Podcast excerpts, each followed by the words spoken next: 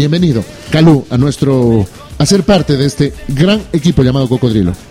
Gracias Patricio, buenos días. En realidad qué gusto poder estar aquí en Cocodrilo Radio. Efectivamente, como lo acabas de decir, todos los viernes vamos a tener este postre, una comida agradable, pero para personas que no son de tecnología. No vamos a hablar en TCP/IP ni en ese lenguaje extraño, lo vamos a hablar en el lenguaje común de todos los días para las personas que les interesa la tecnología en un lenguaje sencillo. A este segmento de la radio, que es un podcast, un podcast no es otra cosa que un archivo de audio que lo subimos en la web para que después muchas personas puedan acceder y comentar y continuar la conversación, lo vamos a subir todos los viernes eh, este segmento de las 7 horas 30 minutos de la mañana y vamos a ir topando cada uno de los temas de tecnología con un alcance nacional, temáticas de interés para el ciudadano que, repito, aunque no es de tecnología, le interesa irse adentrando en estos temas. Bueno, yo antes de empezar con el postre binario de hoy, quiero agradecerte a ti, Patricio, por eh, ser tan buen anfitrión de la radio. También agradecerle a Fabricio Ñate, quien nos ha abierto las puertas y estamos trabajando otros proyectos conjuntos para implementar algo más de tecnología que ya lo venía teniendo Cocodrilo Radio. El tema de hoy, Patricio, y las personas que nos están escuchando, vamos a hablar sobre la invasión de la, a la privacidad de la información. Eh, ciertamente el año anterior no fue un año bueno en este ámbito, no hablo solo en nuestro país, sino a nivel mundial, porque se detectó que había una, lo que ya se sospechaba, se, se, se estimaba que estaban hurgándonos en nuestra vida digital. Edward Snowden fue un ex agente de la CIA que efectivamente mm, sacó a la luz toda esta información que ya veníamos sospechando y eh, nos hemos dado cuenta que muchos gobiernos, especialmente el de Estados Unidos, efectivamente ha tenido acceso a toda nuestra vida digital. Cuando digo vida digital, digo correos electrónicos, cuentas en redes sociales, inclusive un Skype. Si en este momento hago contigo, Patricio, un Skype eh, no es que solo me conecto contigo, sino que hay una serie de computadoras o servidores entre esta llamada que efectivamente fueron interceptados y ahora toda esa información está en manos del gobierno. Por tanto, esto que ya sospechábamos que efectivamente se, se estaba dando, se confirmó con estas, con estas revelaciones de Edward Snowden. Desafortunadamente, eh, ya se ha visto de que la Agencia Nacional de Seguridad, la NSA de los Estados Unidos, no solo no, está eh, no, no, ha podido eh, detectar estos crímenes, sino que en algunos casos los ha, impedido detectar los verdaderos criminales, porque toda esta, esta intromisión en la vida privada de las personas se ha hecho con un argumento bastante flojo diciendo que era para evitar temas criminales o de terrorismo, etcétera. Sin embargo, ya está comprobado que eso efectivamente no ha sucedido, lo cual eh, ciertamente es un, un verdadero problema para, para las personas. Entonces, eh, frente a eso, hay un problema mayor. Y aquí voy a introducir un, un, un concepto eh, que se llama la minería de datos. No tiene nada que ver con la minería común. Que, con, la que, con la de Chevron, nada que ver. Ya, perfecto. Es otra minería que no es otra cosa que obtener grandes bases de datos y tratar de encontrar patrones en, esos bases de, en esas bases de datos. Voy a poner un ejemplo. Actualmente a través de los hábitos de consumo hay una empresa en Estados Unidos que sabe cuándo una mujer está embarazada sin que esta, mujer le diga algo a esa compañía. ¿Por qué? Porque sus hábitos de consumo cambian.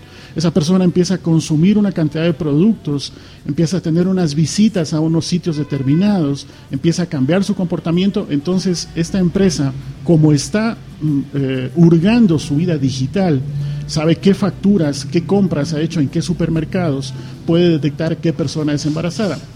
La misma cara que acabas de poner tú la ponemos muchas personas cuando nos enteramos de esto. Que su tu hermano, ¿eh? Exactamente, porque esa información eh, está en manos que nosotros no tenemos garantía que le estén dando un buen uso. A esto le llamamos minería de datos. Desafortunadamente, como digo, esta, esta información no solo es que está en las manos equivocadas, sino que además está dando un mal uso a todo lo que se ha podido acceder a nuestra vida digital. Mucha gente dice, pero el problema no es ese porque yo no tengo nada que ocultar. Entonces aquí viene la segunda parte de lo que quería com comentar. Eh, puede haber una especie de justicia selectiva. ¿Qué significa? Si el gobierno tiene un opositor, un periodista, una figura pública a la cual le interesa un, linchamiento legal o inclusive de, de, la opinión pública, basta hurgarle su vida digital y siempre todos los ciudadanos algún delito menor tendremos. O sea, algún...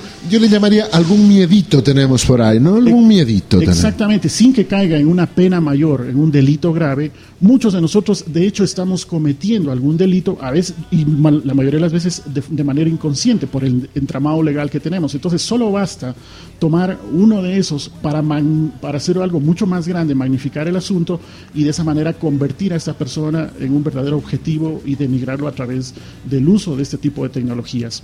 Recordemos siempre que la tecnología no es buena o mala en sí, lo que pasa es de que depende del uso que le queremos. Eh, es una herramienta simplemente, ¿no? Exactamente, el juicio de valor lo tiene la persona en el momento en que le da uso. Así como yo puedo tener un cuchillo para preparar un alimento, también puedo usar ese cuchillo en contra de otra persona. Entonces, este enfoque objetivo de la tecnología es el que tenemos que tener mucho cuidado, especialmente en el ámbito digital.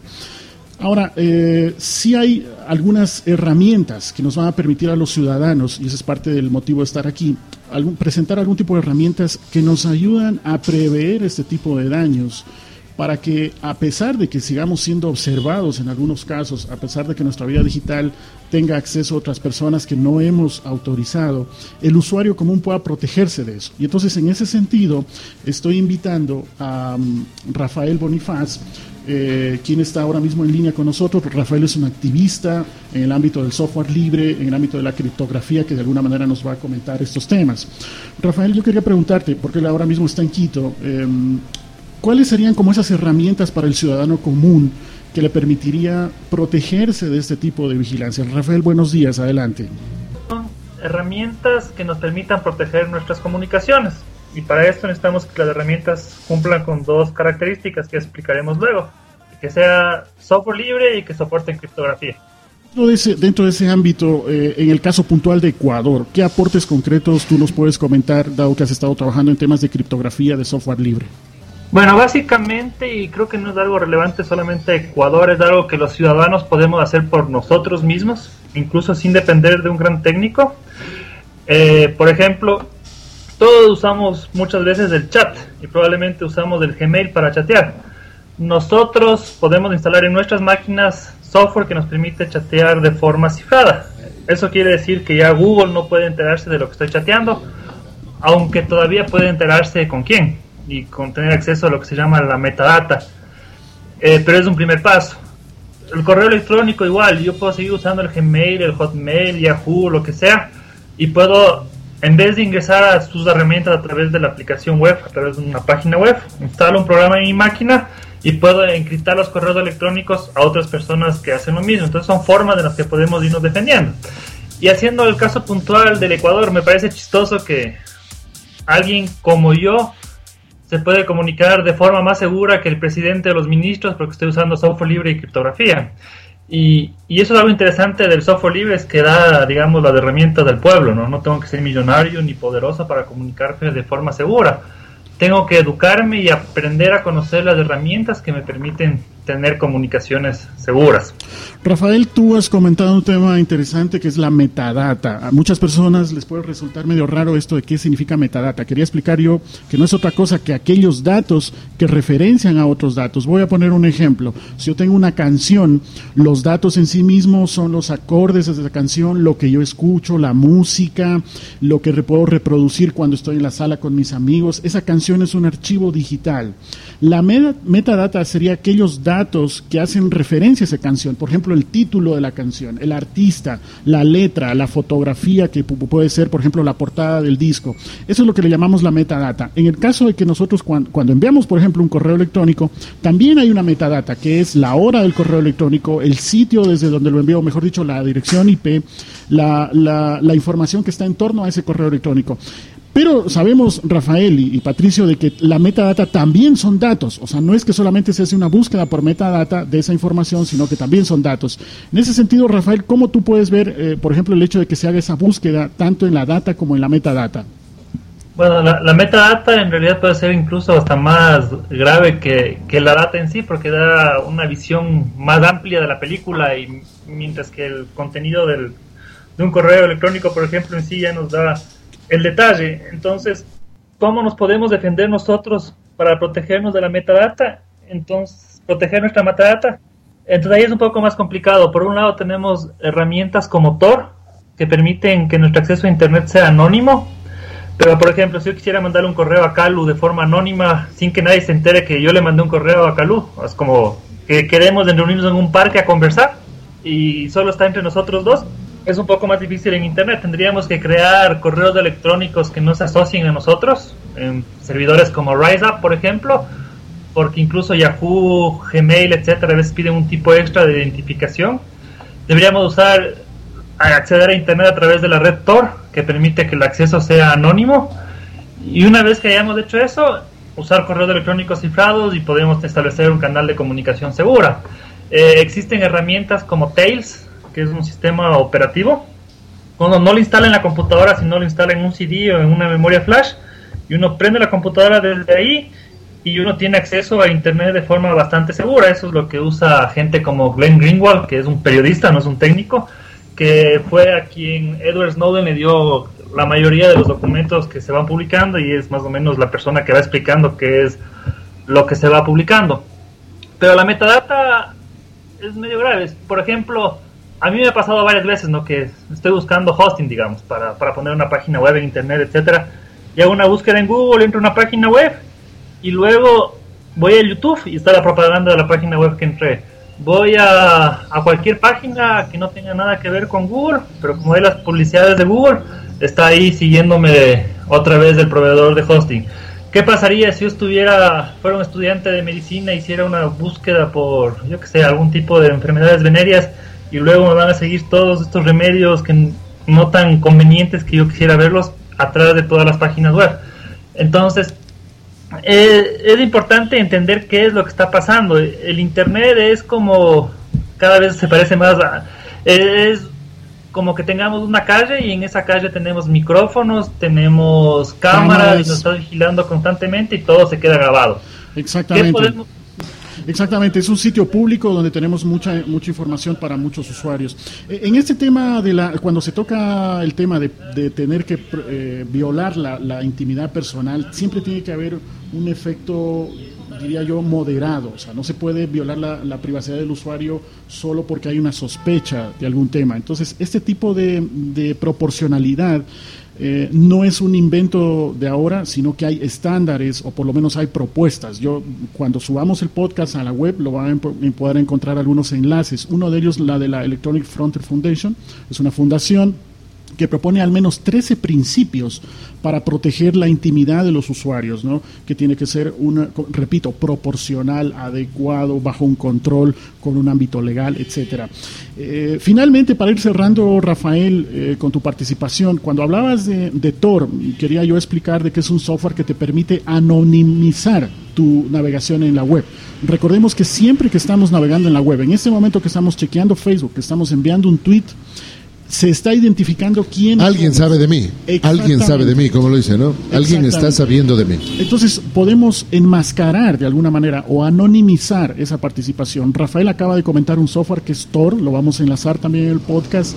Cuando yo me bajo ese software, lo que hace es darme otra identidad, para decirlo no en términos tecnológicos, de tal manera que mi huella no va a ser exactamente la persona que soy, sino que va a darle otra identidad para proteger esa privacidad del usuario. Solo como un comentario, Rafael, no sé si estuviste al tanto, anoche tuvimos eh, algunos reportes de usuarios de tuiteros en Venezuela de que no podían subir sus fotografías porque el gobierno, aparentemente, todavía no está comprobado, el gobierno de Venezuela estaba limitando el acceso de fotografías a Twitter. En ese sentido, Rafael, no sé si tienes alguna información muy breve eh, en el último minuto el uso de Tor en Venezuela está incrementándose en este momento, como ha sucedido cuando hacen algún tipo de bloqueo en China o en Irán. La gente empieza a utilizar más Tor porque esos son los países donde más se utiliza un software como Tor. Donde más abuso de poder hay, más gente ve la necesidad real de tener privacidad.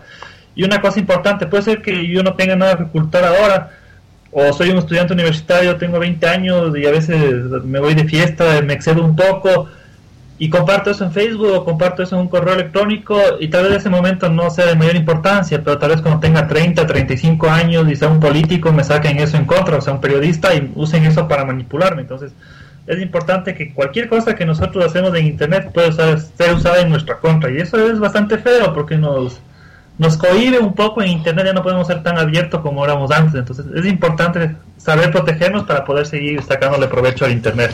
Rafael, muchas gracias por tu, participación. Quisiéramos finalmente que te despidas. ¿Dónde te encontramos? ¿Cuál es tu cuenta en Twitter? o si tienes algún sitio web, por favor, para compartirlo. Claro, sí. Mi, mi, cuenta en Twitter es erebonifaz y tengo un blog que es rafael.bonifaz.es y en ese blog explico bastante el tema de, del espionaje, de, los programas de espionaje que tiene la NSA y también tengo algunos artículos sobre cómo protegerse, cómo cifrar el chat, cómo instalar Tor, cómo cifrar correo electrónico, etcétera. Gracias Rafael, vamos a enlazar tu blog desde el podcast de Postre Binario y de esa manera vamos concluyendo este segmento Patricio y a todas las personas que nos escuchan recordarles que este contenido va a ser va a estar disponible en la web en minutos y que además nos pueden encontrar también en las redes sociales, en Twitter en Postre Binario, en Facebook también Postre Binario y en el sitio web postrebinario.com. Claro. Sí, claro, Rafael. ¿Puedo añadir una última cosita? por favor. Sí, en Twitter con el hashtag EcuadorSL estamos pidiendo a los candidatos de alcalde que se pronuncien sobre el tema de software libre, privacidad, soberanía tecnológica, más o menos lo que hemos estado hablando ahora.